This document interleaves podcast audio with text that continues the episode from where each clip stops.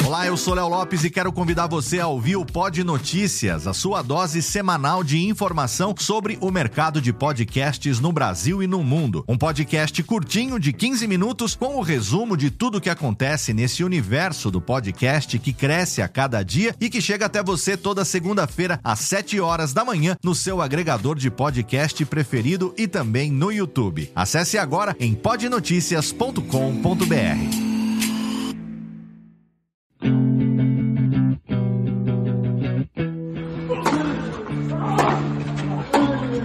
Começa agora o Backhand na Paralela, o podcast sobre tênis que vai além das quadras. Apresentação de Jeff Paiva e comentários de Ariane Ferreira. Ready?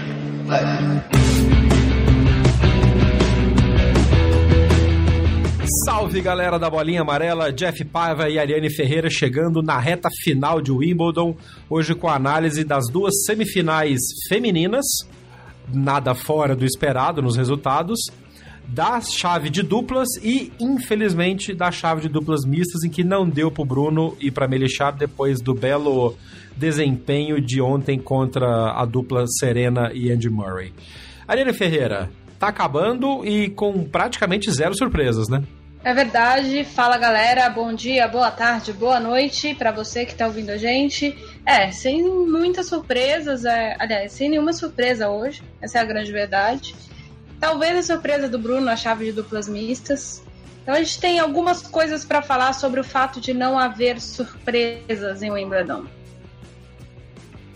Ready? Play. Não dá para discutir que o jogo entre as, a Simona Halep e a Elines Vitolina foi decidido nos dois primeiros games do primeiro set. Games esses que, em combinação, duraram 20, quase 20 minutos, 18 minutos de game entre o primeiro e o segundo, e o segundo game do primeiro set. E ali, acho que a coisa se resolveu, porque a Svitolina teve a chance da quebra de saque da Halep logo no início, com três breakpoints no primeiro game, não converteu. E aí a Halep uh, teve duas chances de fechar o game na segunda que ela teve, ela fechou. Depois, é, no segundo game, a coisa se inverteu e a Svitolina teve que salvar breakpoints, três breakpoints contra a Halep, depois de ter perdido a chance de quebrar logo no primeiro serviço. E aí, ao final destes 17 minutos, que é praticamente um set inteiro do Federer, né, ou do Nadal, ou da Serena, como foi o caso que a gente vai ver depois, e aí ela tava dois sets, é, dois games a zero abaixo e ela perdeu o. Acho que ela perdeu o espírito, porque ela não fez mais nada depois. Ela fez um game logo na, na, na, na sequência. E aí a coisa degringolou e ela tomou 6-1 no primeiro, no primeiro set. É meio isso, a Halep saiu vencedora do, do confronto inicial e depois ela só comboiou como se fosse uma prova de Fórmula 1 com o Lewis Hamilton largando na frente e indo até o final? Foi, é, porque o jogo de tênis, ainda mais no nível destes, de semifinal de Grand Slam, em determinados momentos é muito a condição física do adversário e sua. E no caso, as duas estavam bem fisicamente. E o quanto você consegue se manter calmo dentro da sua cabeça e não no sentido de demonstrar calmaria em relação ao adversário. É, eu sempre brinco que eu sou uma pessoa muito calma, mas só Deus conhece o quanto a minha cabeça funciona. E, e, e, essa é uma grande verdade, assim. Às vezes eu tô simplesmente parado, pessoas acham que eu tô pensando na moda bezerra, eu tô pensando em 10 mil coisas, porque é assim que funciona o meu mental. Então, quando você tá num estado de nervos muito grande, quando você está agitado emocionalmente, mesmo que você não seja Ariane Ferreira no sentido de, de estar com a cabeça funcionando o tempo todo, você acaba gerando um agito mental bastante grande, mesmo que você não demonstre isso. E eu acho que foi o caso da Exitolina hoje, assim. A, todas as coisas, todos os aspectos que a gente falou ontem entraram em quadra, tanto para uma quanto para outra. É muito claro que a Halep estava jogando sem pressão e faz muito tempo que eu não vejo a Halep jogando sem pressão. Deve ter pelo menos uns três anos. Uhum. É, o jogo que eu achei que ela ia cair, que foi o jogo de terceira rodada, agora já nem lembro quem que era adversário. Deixa eu buscar na chave para não falar besteira. mas a Halep teve um, um, eu, eu achei que ela. Ah, foi o jogo da Zarenka. Uhum. Eu nem precisei olhar a chave. Que ela disse que foi o melhor jogo dela no ano e realmente foi o melhor jogo dela no ano.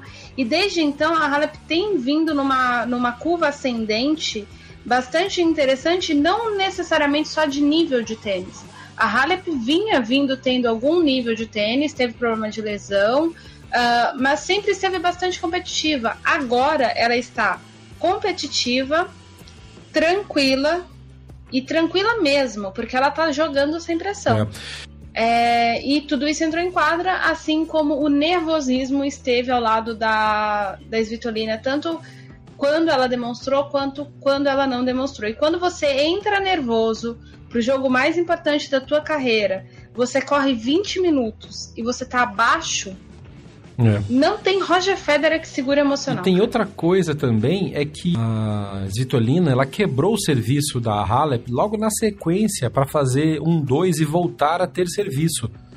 Só que aí, logo depois, ela perdeu o, o game seguinte e a Halep abriu 3 a 1 e saque num game praticamente é, sem contestação das Vitolino. Então, assim, se ela tinha ainda alguma força mental para tentar se recuperar do baque de ter tido três breakpoints no primeiro game, não ter convertido, ter salvado três breakpoints, dois breakpoints no segundo game, não ter convertido, perdido o serviço e logo depois quebrado o serviço da Halep, era hora de reequilibrar. Mas aí, como você falou, como a Halep estava completamente solta, ela lidou muito bem com isso e logo no game seguinte quebrou de novo o serviço da Svitolina, não olhou para trás mais e aí foi, foi embora. Exatamente, e aí não adianta é, quando você se dá conta do que está acontecendo, você já tomou um 6-1, você está correndo atrás do é. placar é. no segundo set, você só tem aquele set para tentar salvar a sua, a sua existência no torneio. É, todas essas coisas com certeza vêm vem à, à mente, e aí, enfim, então, e foi equilibrado o segundo set. Dava para ela, segurar e tentar ir pro terceiro set. Até o 3 a 3 o saque foi bem, foi, foi, foi bem mantido. A Halep mantendo com muito mais é, tranquilidade do que as Vitolinas. Vitolina tendo que brigar mais para manter o seu serviço. A Halep fez três games seguidos de zero. 40 a 0, 40 a 0, 40 a 0, no 1 a 1, no 2 a 2, no 3 a 3 e as Vitolinas sempre tendo que brigar um pouco mais e, e tendo igualdades para poder para poder confirmar o seu serviço, no mínimo 0,15, 0,30. Aí quando chegou no 3 a 3 a, a Halep quebrou o saque das Vitolina praticamente de zero. 0,15, 0,30, 15,30, 15,40, breakpoint, um abraço. Ali morreu o jogo. E ali não tinha muito mais o não tinha muito mais o que fazer, com o adicional de que a Halep fechou o jogo quebrando de novo o serviço da Svitolina para fechar em 6 a 3 Então, assim, foi realmente um jogo de dominância absoluta da Simona, que, por incrível que pareça, em, em Wimbledon não tem o apoio que ela tem normalmente na Europa, com aquele monte de torcedor louco gritando Simona, Simona. Uhum. E ela tá jogando soltinha, soltinha. E eh, você está falando do apoio da torcida, é porque nos outros lugares da Europa há comunidades romenas, né? É, é. E na Inglaterra, bom, a questão do racismo com os romenos é bastante forte aqui na Europa, mas na Inglaterra é uma coisa assim que parece que os romenos desistiram da, das ilhas num geral ali. não vamos entrar no mérito. Ficaram ali pelo continente. É, vamos, vamos ficar por aqui mesmo, enfim, não, vou, não vamos discutir isso. E, e talvez, a, da mesma forma que a gente acha que o apoio da torcida ajude, e aí é uma especulação, pode ser que o fato da ausência da torcida também ajude a Halep, porque uhum. ela não deve. É, a gente que se motive com, com o torcedor e a gente que não se motiva, a gente que se, se sinta pressionada e pode Pode inclusive ser o caso, a gente não sabe. É, eu nunca identifiquei na Halep, a, não me lembro de ter visto ela dizendo: Nossa, o quanto é importante ter a torcida do meu lado. Ela sempre agradece o apoio da torcida, mas sempre daquele jeitinho meio tímido dela. Uh, nos Estados Unidos. Ela é quase ela... fria, né? É, nos Estados Unidos ela, ela teve um torneio, agora não me lembro que, que, que WTA Premier que ela ganhou nos Estados Unidos, tinha torcida assim, extremamente barulhenta, e ela meio que agradeceu no sentido de ah, se, se fosse um público de outro país torcendo por ela, ela teria uh, agradecido daquela mesma forma meio indiferente. Não sei se indiferente no sentido de que não faz diferença para ela, mas enfim Então, ela não tem, por exemplo, a, a reação que o Titipas teve, que quase chorou em quadra quando começaram a gritar Isso. o nome dele em grego. É... Acho que é o carisma, né? Sim, sim, também. Tem a coisa, tem a, tem a coisa da identidade nacional de ser um pouco menos demonstrado. Quando o, o romeno dá para ser frio, digamos assim, ele é mais frio do que o normal enquanto o grego é muito emotivo sempre, e a qualidade específica da, da, da Simona, que Sim. consegue se segurar, se fechar, e até porque pela pressão que ela já levou, pela porrada que ela já levou na carreira, vai aprendendo a ficar com a casca um pouco mais grossa, né? Exatamente. Então, talvez isso tenha ajudado, mas aí é, é, é, tipo mera especulação mesmo. Assim, a ausência da torcida talvez tenha ajudado, mas é mera especulação. O que a gente espera é que talvez venha a ser uma final bastante disputada por todos esses elementos que a Halep tem carregado desde a vitória sobre a Zarenka. É. E vai ser uma final disputadíssima e uma final muito interessante. É a primeira vez que uma romena chega à final de um grande slam, como a Nani já tinha comentado num drop shot na paralela anterior.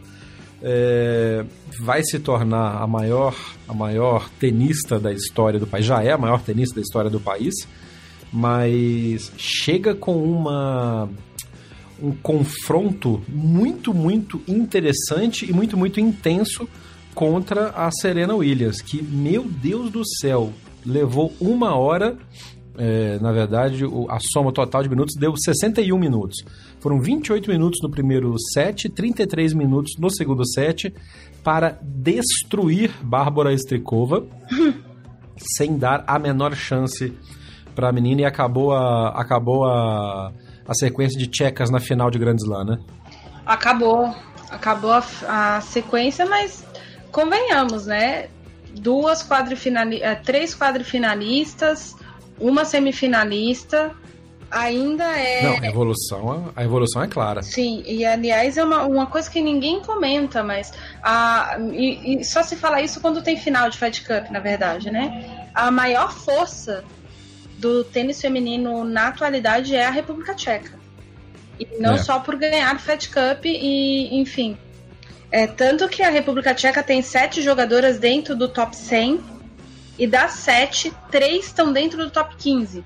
É um belo, é, é um belo conjunto de jogadoras nacionais, ainda que a, a ainda que a Pliskova tenha falado de que ela não pensa muito no time, ela pensa nela. Mas é fato de que. Acho que até a Strikova tem um, um, uma importância grande por ela ser uma das mais velhas né, dessa geração e tra tá trazendo as outras meninas junto.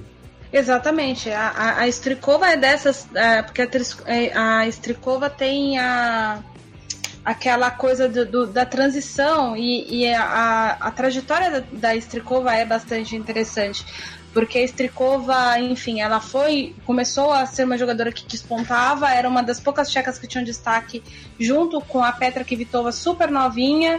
Aí ela se casou, ela começou a ficar rodando ali no top 80 e depois que ela se divorciou, ela tinha um nome super complicado antes, assim, porque ela era casada com um jogador de futebol da República Tcheca. E ela se divorciou e ela entrou de vez no top 30, já mais velha, se consolidou como uma grande duplista. A, a, ela teve um. um a, não dá para dizer que o divórcio que, que salvou ela ou deixou de salvar, enfim. É, e, e, tanto ela quanto uma outra jogadora tcheca já não joga mais, a Clara. Ela foi campeã do Rio Open. Bom, não lembro o nome dela, o sobrenome dela. Clara Kurkova. A, a Kurkova também tinha, teve esse aspecto, assim, estava casada, separou, deu um gap, ganhou um torneio no Brasil, ganhou dois torneios no Brasil, na verdade, e aí depois ela, enfim, ela voltou pro marido e decidiu se, de, decidiu se aposentar. Então, as tchecas têm um pouco dessa realidade, assim, de, de, de situações e coisas que acontecem, mas uh, que é uma coisa ba bastante característica da, das meninas do tênis do país. Mas, enfim, isso é muito importante porque a maioria delas é, é empurrada, como eu já disse em outro Drop Shot, pelo sucesso da Iana Novotna. Novotna. Novotna, isso. Em Wimbledon em 98 e também do Radek Stepanek já no início dos anos 2000. Quero só fazer uma correção. Você falou que a Halep é a primeira romena a fazer final em Grand Slam. A Halep é a primeira romena a fazer final no em Wimbledon. Ah, a sim. Halep, é, a Halep está indo para a quarta final dela de Grand Slam, o que já a torna a maior tenista da história do país, inclusive maior que o Willie Nastase. O Willie Nastase que tem dois títulos de, de Grand Slam em simples. Ele foi campeão Só em Roland Garros. conta isso pro Willy. Ah, eu conto, machista, misógino, imbecil. Vamos lá. Uh, Roland Garros, 1973, e ele foi campeão do US Open em 1972, quando ele foi número um do mundo. Ele não, ele fez duas finais em Wimbledon, em 72 e 76, tá? Uh, e vale lembrar que o Iri Nastase foi número um do mundo com base num ranking, é, uh, como é que é o nome daquilo?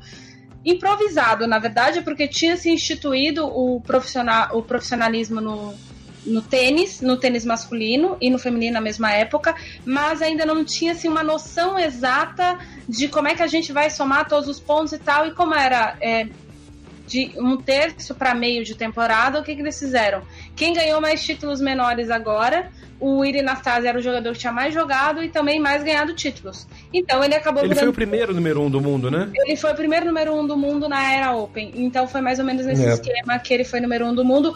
Por isso, inclusive, o Guilherme Villa já entrou na justiça duas vezes para reaver, porque ele acha que ele foi o número um, ele também foi o número um do mundo, mas por conta dessa confusão de pontuação, o Guilherme Vilas, argentino, uh, nunca chegou a estar no oficialmente no topo do ranking da ATP e tem uma outra ressalva nos anos 70, no fim dos anos 90, quando a ATP estava fazendo a primeira reciclagem de tour e de ranking dela, a ATP reviu pontuações dos anos 70 e alguns jogadores que na época não foram apontados como número um do mundo, agora me falta o nome dos, dos, jogadores aqui na minha cabeça, chegaram a ser líderes do ranking por duas, três semanas, numa coisa como a, a, a, reclassificação de títulos nacionais que a CBF uhum. fez do futebol ou os títulos mundiais que a FIFA fez para clubes. Nem vamos entrar nesse papo.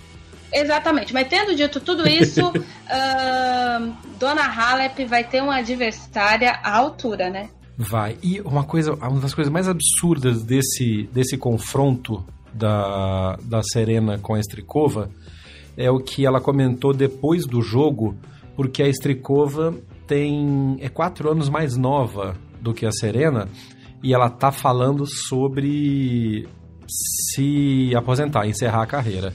E a Serena, com 37 anos, está buscando mais um título de Grand Slam, mais um título de Wimbledon. Aí, na entrevista pós-jogo, na quadra, para o canal oficial de Wimbledon, ela foi perguntada sobre isso. De onde que vem essa fome de continuar jogando enquanto uma menina que é, 30, que é 4 anos mais nova que você está pensando em se aposentar?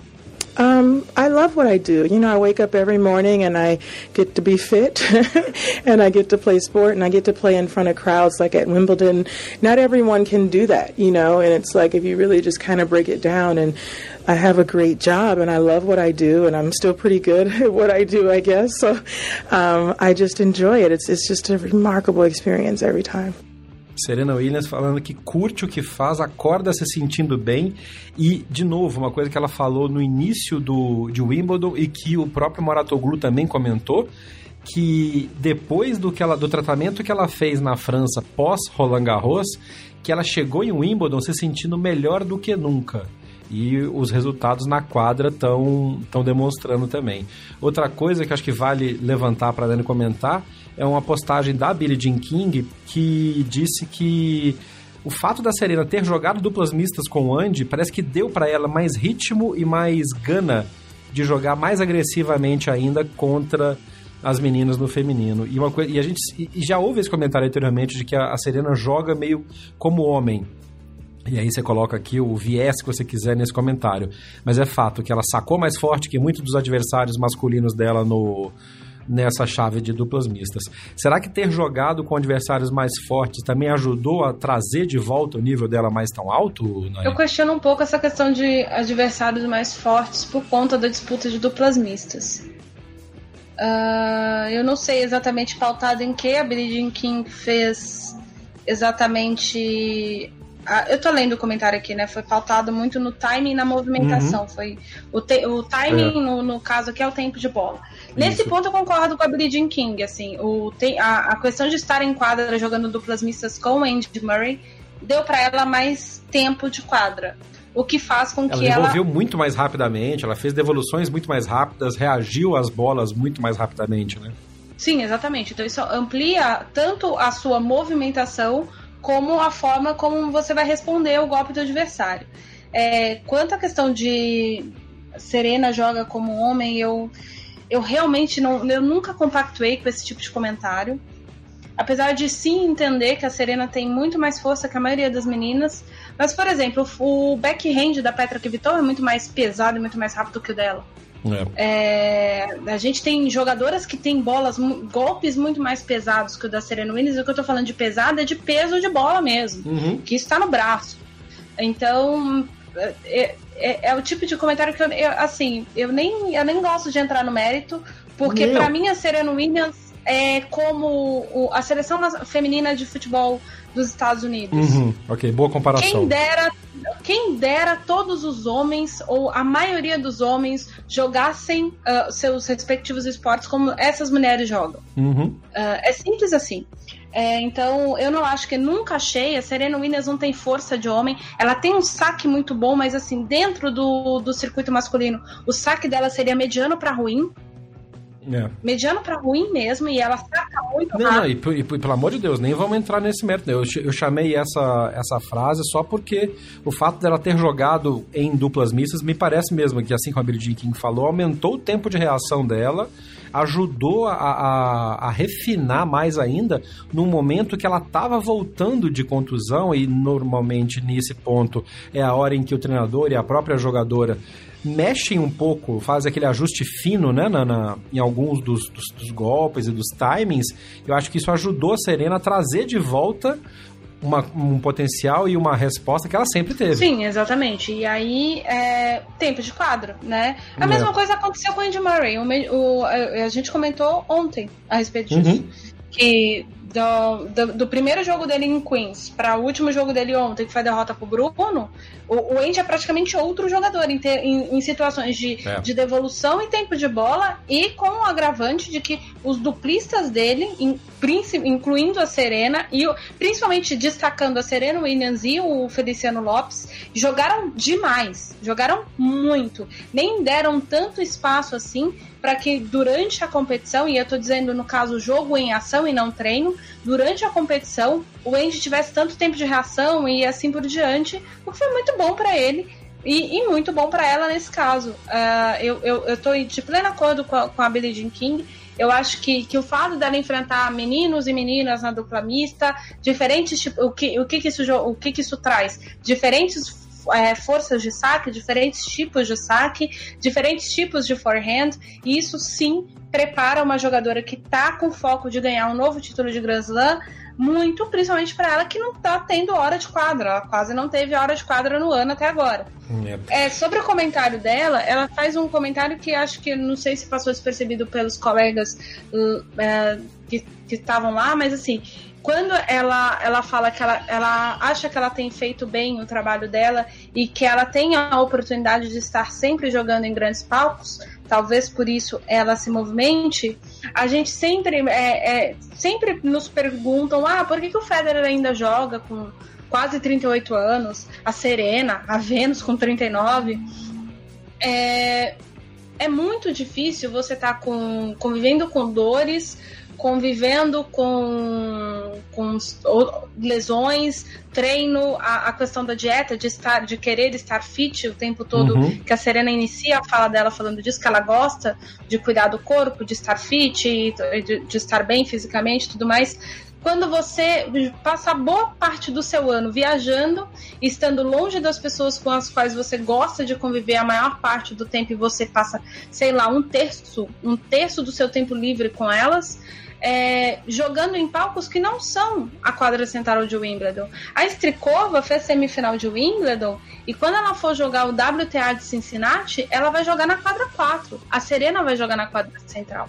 É. E isso faz bastante diferença. É, porque há, há, muitos motivadores, a gente sempre fala que muita gente, é, por exemplo, Feliciano Lopes disse que enquanto ele se sentir competitivo, ele acha que ele vai jogar tênis. Mas o sentir competitivo depende. Se o Feliciano Lopes começar a jogar só nível Challenger, ele vai ganhar um monte de título. É, e não é competitivo, né? não é. é.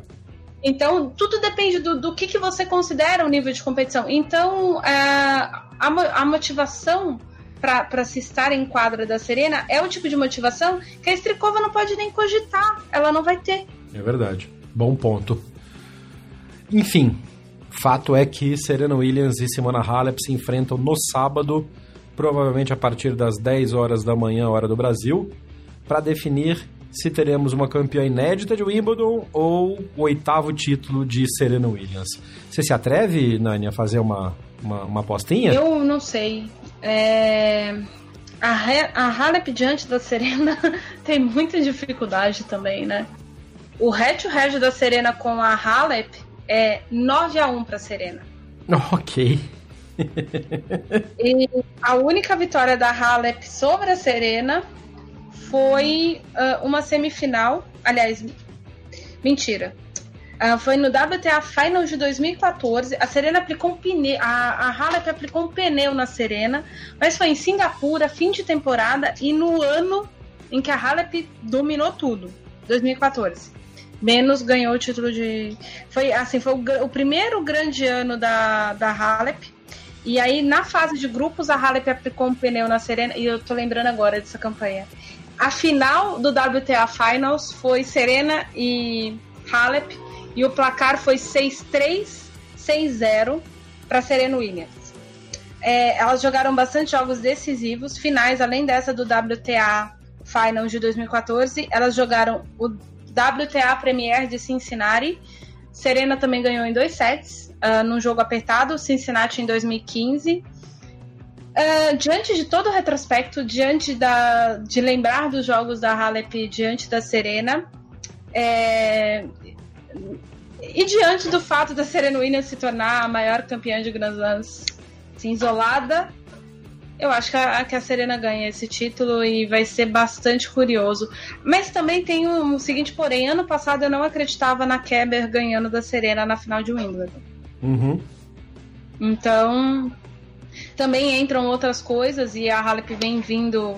As duas vêm vindo assim de, de, de se encontrarem literalmente na grama de Wimbledon, na grama Saibro agora. é, se eu fosse apostar, é, se eu fosse apostar meus reais, meus reais ganhos da vida, meus reais. Seus euros eu agora, né? na Serena. É, não, eu só ganho em real, mesmo que eu trabalhe pro Brasil. É, mas se que alguém quiser me contratar em euro, tamo aí. Você apostaria seus reais e seus euros na Serena? Na Serena Williams. É, vamos ver. É, eu, eu, eu, eu, concordo com você. Também acho que dá Serena. Acho que dá Serena em três sets. Acho que vai ser um 2 a 1 um, Mas eu acho que dá Serena também. E mais do que isso até. A Serena, ela tá jogando por, por lugar na história dela, na história de todos os grandes lãs, né? Ela vai ser a, a vencedora de Grand Slam mais velha da história, passando a Martina Navratilova. Ela, ela busca igualar a Margaret Court, a australiana, como é, as maiores campeãs de Grand Slam. A Margaret Court tem 24 títulos e a Serena tem 23. Inclusive, a Sheila Vieira postou hoje uma imagem sensacional no Twitter, que é só aquela, aquela, aquela imagem título da série 24, ah. 24 horas, que é o que, que a, a Serena está buscando agora. E se ela ganhar o Wimbledon e fizer o 24 do jeito que ela está jogando, ela tem toda a condição de ir para o US Open e tentar o 25 e virar a maior vencedora de grandes lãs da história. Então, amigo, eu acho que da Serena contra tudo isso, a Halep vai entrar jogando, como a Nani falou, solta, sem muito compromisso, mas com a qualidade que ela tem. Só para completar o que você está falando, tem a respeito desse recorde, perguntaram para Simona Halep durante a entrevista coletiva dela uh, que a Serena obviamente estava buscando uh, chegar a Margaret Court e aí fizeram a seguinte pergunta: o quão desesperada você está para parar ela por um um, tempo. Serena is edging towards victory. I just wondered if, if she reaches this final, she'll be obviously going after Margaret Court's record um, and won't be lacking motivation. I wonder how desperate you are to, to make her wait a bit longer for that. I'm desperate to win Wimbledon more than desperate to stop her. so uh, I will focus on myself. I'm not thinking about her record. Of course, she's huge, um, and her records are huge already. So uh, yeah, it's nothing about that. It's just a tennis match. a big challenge, a great match. So I will try just to give my best. E a resposta da Halep foi o seguinte: Eu estou desesperada para vencer o Wimbledon, mais do que para pará-la. Eu acho que isso é a síntese do jogo. A, a Halep vai motivada pelo título e não com motivador essa quadra que as pessoas estão tentando colocar nela. Isso pode significar algum tipo de perigo para Serena Williams, o que seria um 3 a 1, 2 a 1 como você prevê. Acho que a gente vai ter uma grande final feminina. Quem tiver em casa no sábado, mesmo que não tenha o hábito de acompanhar o tênis feminino, Uh, eu sugiro que vocês assistam pelo menos um pouquinho desse jogo. Eu tenho certeza absoluta que a Sport TV vai fazer uma, uma boa transmissão com a equipe. Tem locutores apaixonados por esse esporte, grandes comentaristas. Vai ser divertido, gente. Vai ser bom passar amanhã do sábado curtindo essa grande final. Fala galera, aqui é o Bruno Soares e você está ouvindo o Backhand na Paralela. Infelizmente, nas duplas mistas, depois de toda a emoção e o, o, o jogo é, interessantíssimo e divertido que o Bruno e a Melechar fizeram contra a Serena e o Andy, hoje não deu para eles e eles foram derrotados por uma dupla que eu vou ser muito sincero, eu não, não achava que eles perderiam para esses, esses adversários porque o Middlecop e a Young, e a gente comentou ontem, inclusive, que seriam adversários, né, talvez fáceis de passar, eles talvez pegassem um desafio maior, mas o tênis é jogado e o lambari é pescado, né? E o, o, o holandês e a chinesa tiraram o Bruno e em 6-4, 6-3 uma quebra no primeiro, no, no, primeiro set, duas quebras no segundo set. Não sei se aquilo que a Nani já comentou algumas vezes, de baixar a adrenalina depois de um jogão e perde um pouco a intensidade, o que aconteceu. Não falei com o Bruno ainda hoje e vamos tentar ouvi-lo depois para entender se, se ele consegue explicar ou não, mas é aquilo que ele, que ele fala sempre nas postagens, né? Tough day of the office, o dia foi, foi duro e segue o baile, vamos para a próxima. Mas é uma pena, porque eu acho que tinha uma chance interessante de chegar no mínimo até a final de, de Wimbledon. Sim, tinha, como eu disse no episódio passado do Drop Shot na paralela, eles eram os francos favoritos do torneio, não apenas por serem cabeça zoom. É, eu acho o Milder Klopp um bom duplista, né? Ah, eu vou confessar para vocês, gente, eu até abri o perfil da, da chinesa, porque eu não vi a partida de hoje. Não, não vou mentir pro nosso ouvinte, então eu não sei exatamente o que aconteceu. É, eu abri aqui o perfil da chinesa para ver se eu me lembrava dela, né? A Xiaoa Yun Shun Zhang. Uh, eu tenho uma colega chinesa na faculdade, eu sei falar o nome deles agora. Boa. Não me lembro de ver essa menina jogar. Eu acho que eu a vi jogando durante o WTA de Pequim uma única vez e ela caiu na estreia. Ela tem 24 anos, é uma pessoa jovem, é uma boa duplista, segundo o site aqui do. Eu, a gente tem pouca oportunidade de ver as duplas femininas competindo, essa é a grande verdade. Ela tá no top 60 da, do ranking de duplas feminina. E a gente tem excelentes duplistas no, no circuito feminino. Então significa que ela não é pouca coisa. É, então perderam de uma é. dupla que provavelmente estavam afiados, enfim, e, e compre, compenetrados no jogo. Uh, não dá para mensurar exatamente o que aconteceu, mas com certeza a adrenalina baixou um pouco ontem, antes, depois de bater Serena, a Andy, a torcida, porque o Bruno e a, a Nicole não jogaram apenas contra dois grandes jogadores da história do, do esporte, mas também contra a torcida em, em Wimbledon. É, isso pesa um pouco porque você precisa de muito emocional para segurar esse tipo de partida. Uhum. Tanto que o Bruno fez um comentário que fez conosco, né? Uh, ali no, é. no, no, calor do jogo ter acabado. É, então é isso, assim. Uh, eu acho que a Nicole e o Bruno uh, ainda podem, eu acho que eles ainda devem tentar correr atrás dessa desse título para os dois no, no US Open. Lá eles vão jogar com torcida a favor sempre. Isso vai ser bastante uhum. interessante. E tomara que. Dos dois lados, porque os americanos gostam muito do Bruno, né? Que já é bicampeão do US Open. Bicampeão do US Open, com, com duplistas diferentes. É, é. Então tem, tem esse, esse, esse elemento que, que pode ser bastante bom e importante para ele. E outra coisa é que o, o, o, americano gosta muito de dupla mista, porque é uma coisa que eles jogam muito lá. Sim. Dos quatro grandes lãs, é o, é o Grand Slam que mais dá torcida em jogos de dupla mista, porque é o, é o que mais se joga nos clubes nos Estados Unidos, é essa formação de homem e mulher jogando dupla, seja marido e mulher, os companheiros e tal. O circuito da USTA de duplas mistas é bem forte. Sim, aliás, você vê vários tenistas que começaram, tenistas norte-americanos contando a própria trajetória, falam que viam os pais jogando tênis, né, em dupla. É, isso, é, é. isso é até uma forma do, do, do, casal praticar esporte bastante comum nos Estados Unidos. Mas é isso, vai ser, vai ser bastante bom. E assim, tiramos uma nova, uma campanha melhor do que a campanha de Roland Garros, né? Uhum. É, no sentido de, de resultados mesmo, de, é. de, de, campanha, de jogos. Jogaram melhor o Wimbledon do que jogaram Roland Garros, sim. E isso é muito positivo pro Bruno, porque, e é muito positivo é a evolução da parceria. É a evolução da parceria, exatamente. E falando de duplas mistas, não dá para não comentar o que o que a Leona Ostapenko tá fazendo com o pobre do Robert Lindstedt. A gente estava comentando um tempo atrás que o Lindstedt é meio inoxidável, não termina nunca, não aposenta nunca. Acho que depois dessa campanha de Wimbledon ele vai começar a pensar em aposentar, porque a Ostapenko duas vezes em jogos diferentes sacou na cabeça do Lindstedt.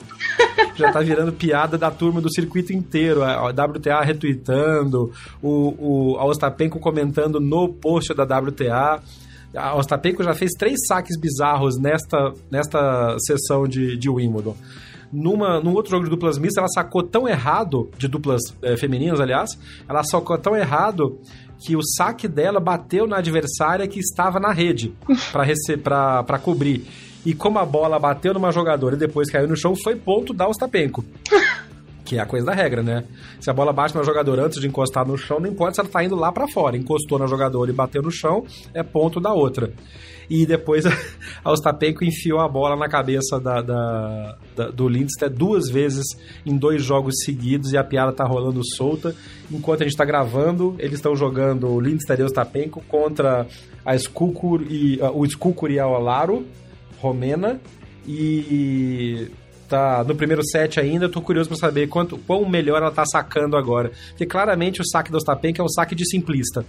Então ela não, não tava compensando pro cara que tá na rede esperando a dupla. Aí os dois saques que ela acertou na cabeça do Lindsay iam ser ace. Porque ela tava fazendo uma curva linda para morrer bem ali no início da, da, da, do box de, de recepção de saque. Só que no meio do caminho tinha um Lindstedt, tinha um Lindstedt no meio do caminho, já parafraseando o Drummond.